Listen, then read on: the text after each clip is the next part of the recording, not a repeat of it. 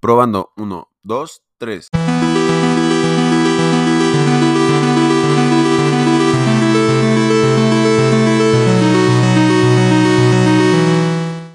Leo Trujillo aquí con ustedes. El día de hoy les quiero hablar de los hilos ocultos que suelen estar adjuntos a nuestra toma de decisiones.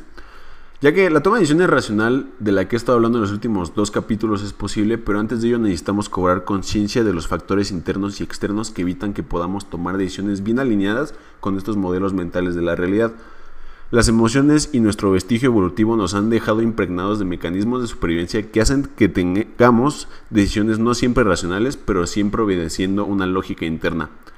Entendiendo esta lógica interna podremos tomar las riendas de nuestro actuar en el día a día y seguir genuinamente con el camino de la estrategia del que hemos estado hablando. Estos dos mecanismos internos que tenemos son los sesgos cognitivos y las heurísticas, cosas de las que hablaremos el día de hoy. Comencemos.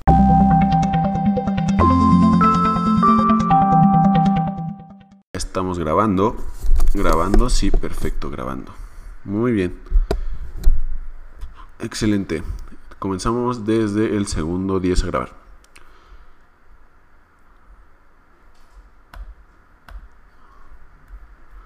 1, 2, 3.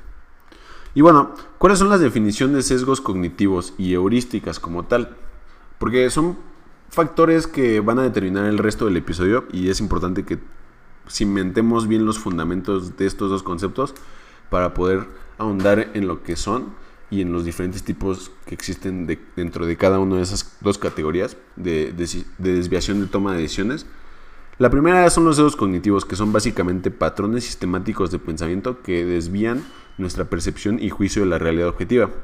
Estos sesgos pueden ser el resultado de limitaciones cognitivas o emocionales o de la falta de información completa, lo que puede llevar a interpretaciones erróneas, conclusiones inexactas o decisiones poco racionales. Los sesgos cognitivos pueden tener consecuencias muy negativas en nuestras decisiones y juicios y pueden ser un obstáculo para alcanzar una comprensión precisa de la realidad. Por otra parte, las heurísticas son estrategias o atajos mentales que utilizamos para tomar decisiones rápidas y eficientes en situaciones en las que no disponemos de toda la información o en las que necesitamos tomar decisiones rápidas. Las heurísticas son una especie de reglas empíricas basadas en la experiencia previa y la intuición que nos permiten simplificar y acelerar el proceso de toma de decisiones. Las heurísticas pueden ser muy útiles en situaciones en las que necesitamos tomar decisiones rápidas y no destinamos no disponemos de un tiempo para recopilar toda la información necesaria. Sin embargo, también pueden llevar a conclusiones erróneas o decisiones poco óptimas en situaciones complejas en las que la información es incompleta o poco clara.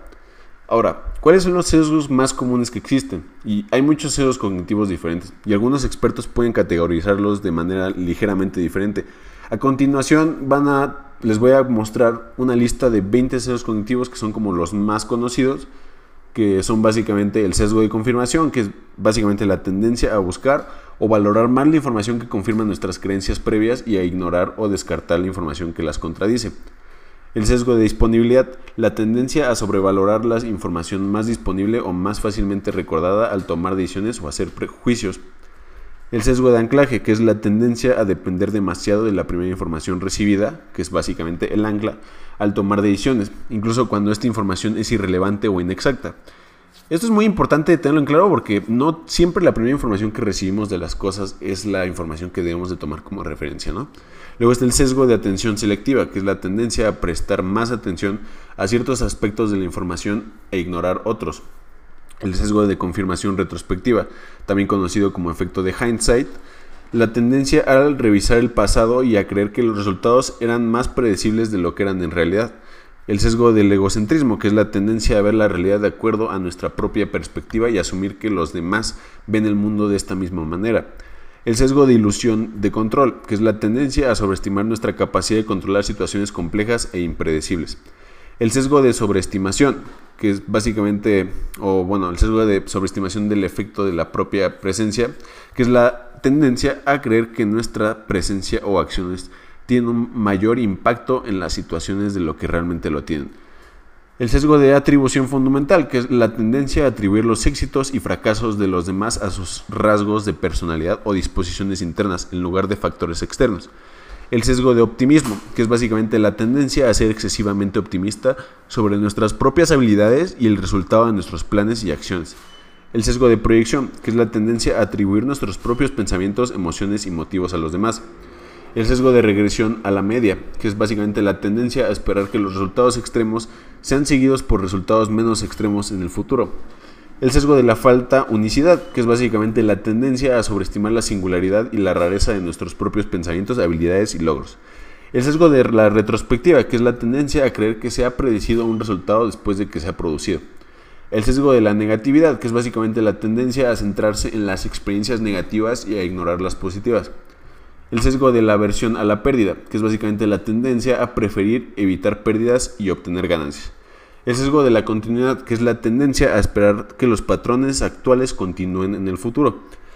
El sesgo de la falacia del jugador, que es la tendencia a creer que los resultados futuros se ven afectados por los resultados anteriores. El sesgo de la influencia social, que es la tendencia a adoptar opiniones o comportamientos de un grupo social que no siempre están acorde a nuestras metas, objetivos y que realmente no están fundamentados en información factual. El sesgo de la memoria retrospectiva, que es la tendencia a recordar el pasado de una manera particular. Entonces, básicamente, estos sesgos nos permiten tomar decisiones de forma rápida y, tienen una razón evolutiva. Cada uno de ellos, y no voy a ahondar eh, de ello en este capítulo, tiene una razón de ser evolutiva.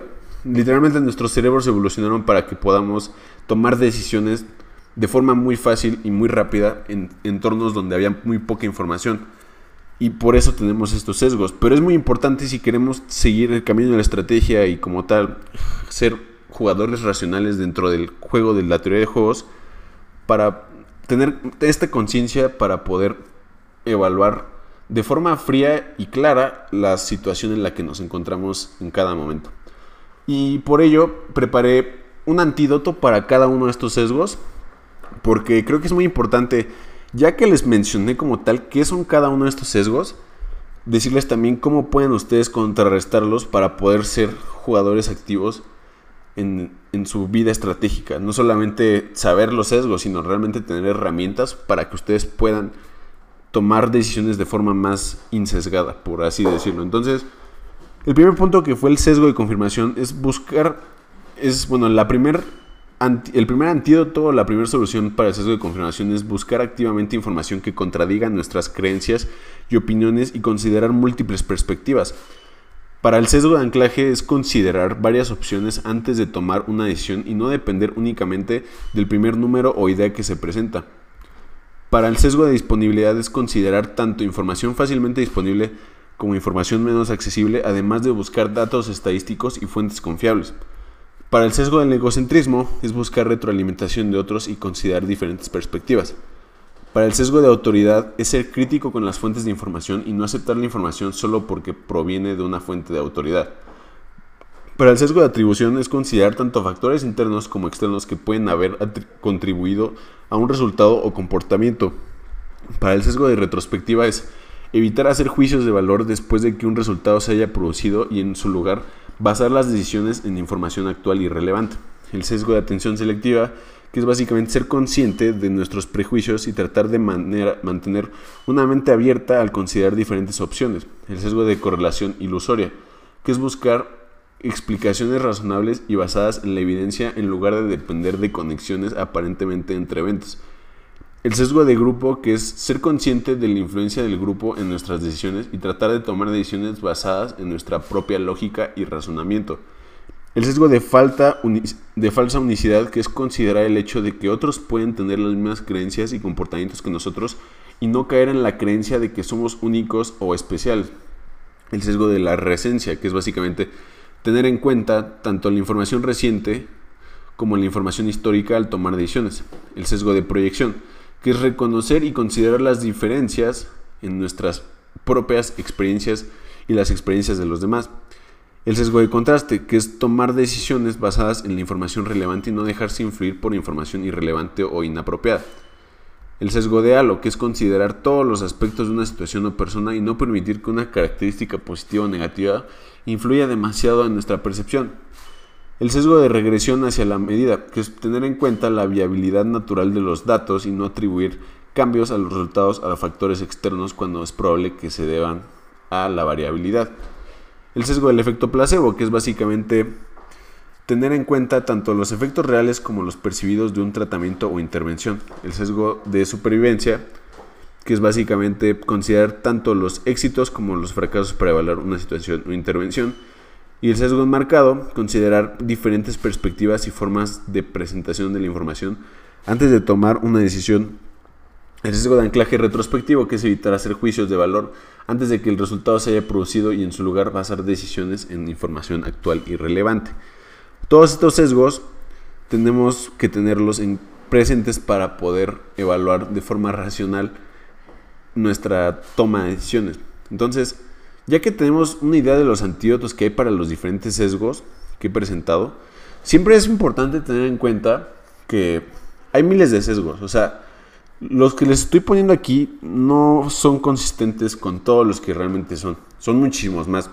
Y hay estudios enteros y libros enteros y y literalmente tratados eh, de investigación completos de doctorado que han tratado de buscar la totalidad de todos los sesgos humanos que existen. Pero también hay un factor muy interesante que es el cultural. Entonces, creo que lo más eh, prudente a la hora de poder, pues, tener como que un antídoto para poder, eh, pues, reducir la influencia de los sesgos cognitivos en nuestra toma de decisiones es una, reconocer los sesgos cognitivos, o sea, identificarlos como yo les presenté algunos, varios que existen, aumentar la diversidad de información que nosotros consumimos respecto a un punto de vista particular, considerar múltiples opciones para evaluar una decisión, no solamente un punto de vista, literalmente, o sea, es literalmente considerar todas las posibilidades, tomar las decisiones de manera deliberada y consciente, porque, o sea, en lugar de tomar decisiones de manera impulsiva automática, podemos tomar un enfoque mucho más reflexivo y deliberado. Y esto nos va a permitir eh, liberarnos de los pros y los contras con más información. Buscar retroalimentación, que es básicamente estar constantemente pidiéndole la realidad eh, que nos diga cómo podemos mejorar, porque nosotros claramente no podemos vernos desde una perspectiva objetiva nunca. Y por eso es bueno tener como esa retroalimentación buscar perspectivas diferentes de diferentes individuos y diferentes fuentes. Esto nos va a ayudar a no sesgarnos con una sola fuente de información, sino realmente tener un amplio, una amplia perspectiva, literalmente, o sea, que sea redundante, de cómo está el escenario y el mapa eh, que nosotros estamos, mediante el cual nosotros estamos tratando de navegar la realidad. Y luego está tomar un enfoque basado en evidencia, que es literalmente tomar decisiones solamente con la evidencia que tenemos.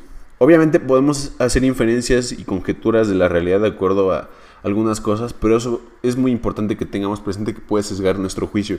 Así que lo único que podemos hacer es acotar nuestro enfoque a las cosas que realmente podemos comprobar.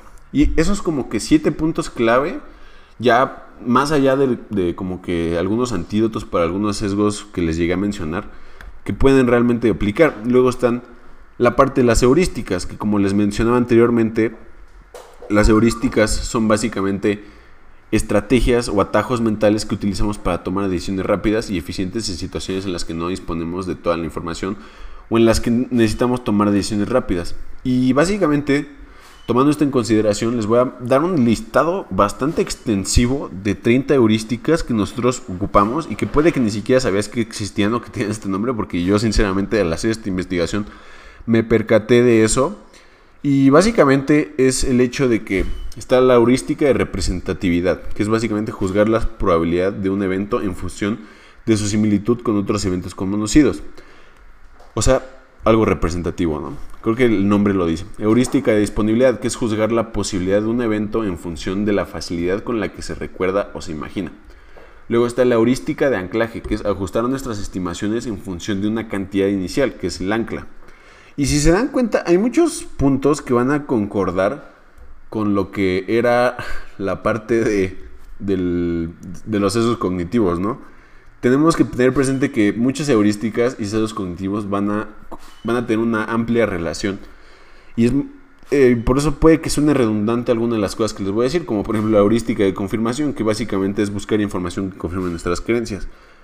Luego está la heurística del status quo, que es preferir mantener las cosas como están en lugar de hacer un cambio. Luego está la heurística de atención a lo negativo, que es prestar más atención a las cosas negativas que a las positivas. Luego está la heurística de la aversión a las pérdidas, que es sentir más dolor por perder algo que, por, que el placer por ganar algo de igual o mayor valor.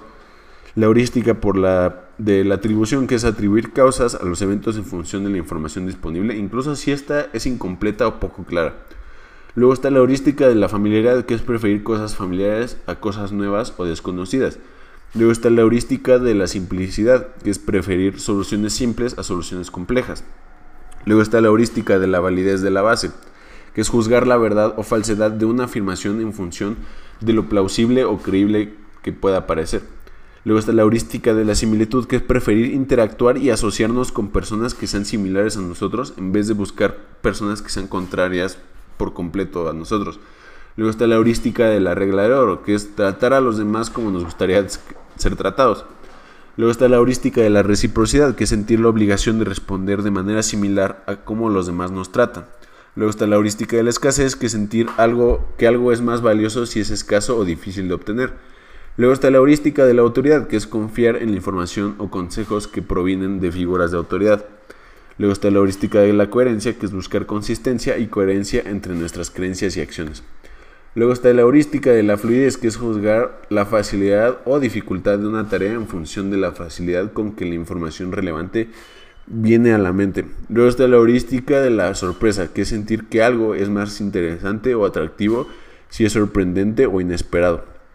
Luego está la heurística de la emoción, que es tomar decisiones en función de nuestras emociones o sentimientos.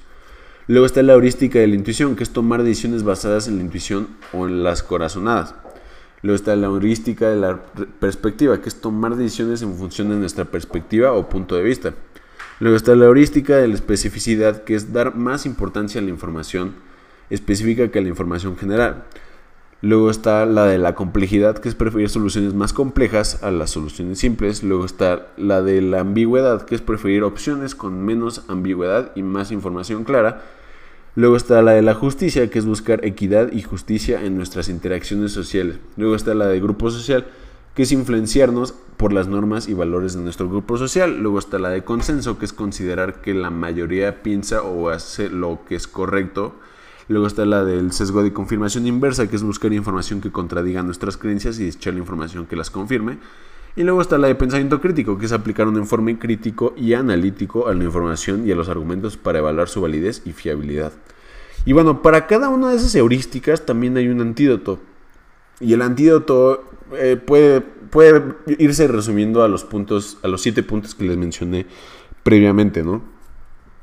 Pero creo que es muy importante que les diga para cada uno de los puntos que cuáles serían las opciones que ustedes pudieran tener como para poder eh, sondear estas, estas, estos atajos mentales que nosotros ocupamos constantemente para la toma de nuestras decisiones.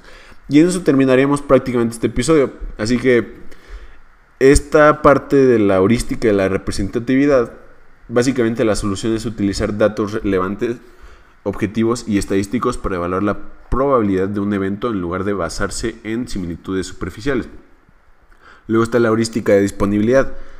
Esa tiene una solución muy simple, que es buscar información de múltiples fuentes y tener en cuenta tanto la información disponible como la información que hace falta.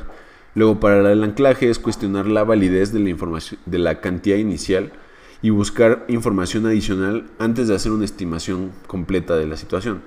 Luego, para el tema de la confirmación, eh, estar abiertos a la información que contradice nuestras creencias y buscar activamente puntos de vista opuestos para tener una comprensión completa del tema o la discusión en la que nos encontremos. Luego el del status quo, que es básicamente considerar las consecuencias a largo plazo de mantener las cosas como están y explorar opciones alternativas. Luego está la de la atención a lo negativo, que es prestar atención a las cosas positivas también y ser conscientes de cómo nuestro enfoque afecta nuestras percepciones. Luego está la de la aversión a las pérdidas, que es considerar tanto los posibles beneficios como los posibles costos antes de tomar una decisión. Luego está la de la atribución, que es considerar las múltiples causas posibles y ser conscientes de nuestras propias tendencias de atribución. Luego está la heurística de la familiaridad, que es básicamente eh, para ello es exponerse a nuevas experiencias constantemente y perspectivas para ampliar nuestra visión del mundo. Luego está la de la similitud, que es básicamente es buscar soluciones que sean efectivas y sencillas en lugar de complejas e innecesarias.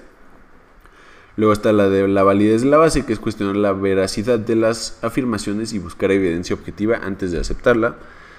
La heurística de la similitud está, es estar dispuestos a interactuar y trabajar con personas que son diferentes a nosotros para obtener una perspectiva más amplia. Luego, otra solución para la regla de oro es tratar a los demás como nos gustaría ser tratados y ser empáticos y compasivos. Luego, para la, reciprocidad es ser conscientes de cómo nuestras acciones afectan a los demás y hacer un esfuerzo por ser justos y equitativos. La de la escasez es cuestionar la validez de la idea de que algo es más valioso simplemente porque es escaso, porque no siempre es así, realmente hay muchos factores en los que eso puede afectar nuestro juicio. Luego la, autoridad es evaluar críticamente la información y consejos que recibimos de figuras de autoridad y buscar otras perspectivas, no solamente de figuras de autoridad. Luego está la heurística de la coherencia, que es revisar nuestras creencias y acciones de manera regular para garantizar que sean coherentes y congruentes. Para la de la fluidez es tomar el tiempo para reflexionar y evaluar la información de manera crítica antes de tomar una decisión. Para la sorpresa es ser conscientes de cómo la novedad afecta nuestra percepción y evaluación de las cosas. Para la, emoción es antes de tomar una decisión importante intentar tomar un momento para calmarnos y reflexionar sobre nuestros sentimientos y luego analizar la situación de una forma más fría y objetiva. Luego para el de la intuición es si tienes una corazonada o intuición tomarse el tiempo para reflexionar sobre ella y tratar de identificar de dónde viene. Luego intentar recopilar más información y datos antes de tomar una decisión. Luego de la perspectiva intentar adoptar diferentes perspectivas y puntos de vista al tomar decisiones importantes. Luego, tratar de ponerte en lugar de los demás y considerar cómo podrían ver la situación ellos. Esa es una forma de poder mitigar esta perspectiva única que tenemos como individuos. Luego la de la especificidad, que es asegurarse de recopilar información suficiente específica antes de tomar una decisión y considerar todos los detalles importantes y tratar de evitar tomar decisiones basadas en información incompleta o vaga. Luego la de la complejidad, que es si tienes una tendencia a preferir soluciones más complejas, trata de desglosar el problema en partes más pequeñas y manejables. El de la ambigüedad es que si te enfrentas a una situación con mucha ambigüedad, trates de recopilar información y datos para reducir la incertidumbre. También puedes buscar asesoramiento y opiniones de otras personas para ayudarte a formar una decisión mucho mejor eh, trabajada. Luego la de la justicia, que es asegurarte de tratar a las personas como de manera justa y equitativa sin importar su raza, género, religión u otros factores jerárquicos, por ejemplo, y tratar de poner en práctica tus valores de justicia y equidad en todas tus interacciones sociales. Luego está la heurística de grupo social, que es tratar de, para ella, es tratar de ser consciente de las influencias que nuestros grupos sociales eh, tienen en nuestra toma de decisiones asegurarnos de tomar decisiones que reflejen nuestros valores y prioridades personales en lugar de simplemente seguir la corriente del grupo. Luego está la heurística del consenso, que aunque es importante considerar las opiniones y acciones de la mayoría, no siempre es lo correcto. Es importante para esta parte del consenso asegurarnos de tomar decisiones informadas y considerar todas las perspectivas relevantes antes de seguir el consenso, Luego está la heurística de sesgo de confirmación inverso, que es básicamente para ella es asegurarnos de estar abierto a las ideas y perspectivas que contradigan sus, nuestras creencias y tratar de buscar activamente información y opiniones que desafíen nuestras mismas suposiciones y prejuicios, ¿no? Eh, digo, aquí para esta parte creo que es bastante evidente, la de la confirmación inversa y la de la confirmación es básicamente irnos al, es como aplicar nuestro, a nosotros mismos psicología inversa. independientemente en qué polo nos encontremos. Y luego la heurística de pensamiento crítico, que es básicamente practicar pensamiento crítico al evaluar la información y los argumentos y asegurarnos de considerar múltiples perspectivas, analizar la lógica detrás de los argumentos y buscar evidencia y datos sólidos para respaldar nuestras conclusiones. Así que con, estos, con estas perspectivas y con estas... Eh, con este detalle de los sesgos que les he podido brindar en este capítulo, les puedo decir que es muy importante que no se lo sepan de memoria, pero sí tengan en consideración el hecho de que tenemos que tener un pensamiento crítico a la hora de poder evaluar las situaciones en las que nos encontramos en el día a día. Y básicamente con esto terminaría el episodio de hoy. Espero les haya gustado.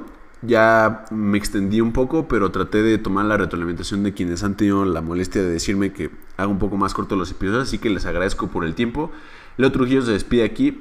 Les deseo lo mejor y Hasta la próxima.